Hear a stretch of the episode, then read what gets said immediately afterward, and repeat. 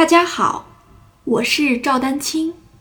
二零二三年二胡公益课已开启，获取公益课视频，请添加我的微信号 y i n y u e d a n q i n g，即音乐丹青的全拼小写字母。感谢大家支持。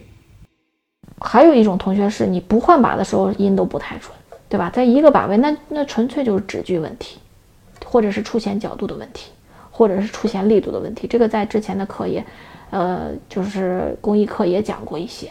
你不要以为换把的时候好你就音不准，实际上你可能在一个把位音也不准。如果你触弦本身有问题，然后再夹杂着换把也有问题，那你想想这个不准确的因素就很多了。所以左手要仔细的控制，把每一个环节都做好。那你说老师这一个左手就这么多要求，他是就这么多要求。这些要求呢，它并不是要求你一周之内就把它做好了，你是需要经过长期的训练。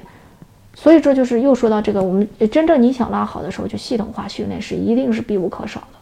如果你说我随便玩几天娱乐一下。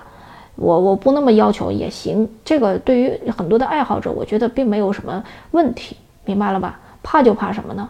对吧？就是你既想拉好，又不想下那么多功夫，对吧？又不想投入时间精力去练，那这个问题就就变得又想找到一个绝招，绝招是不存在的啊，只是说好的老师能把一些细节跟你讲的尽量全面一些，把方方面面的这个问题，呃，方方面面的这些都给你考虑到了。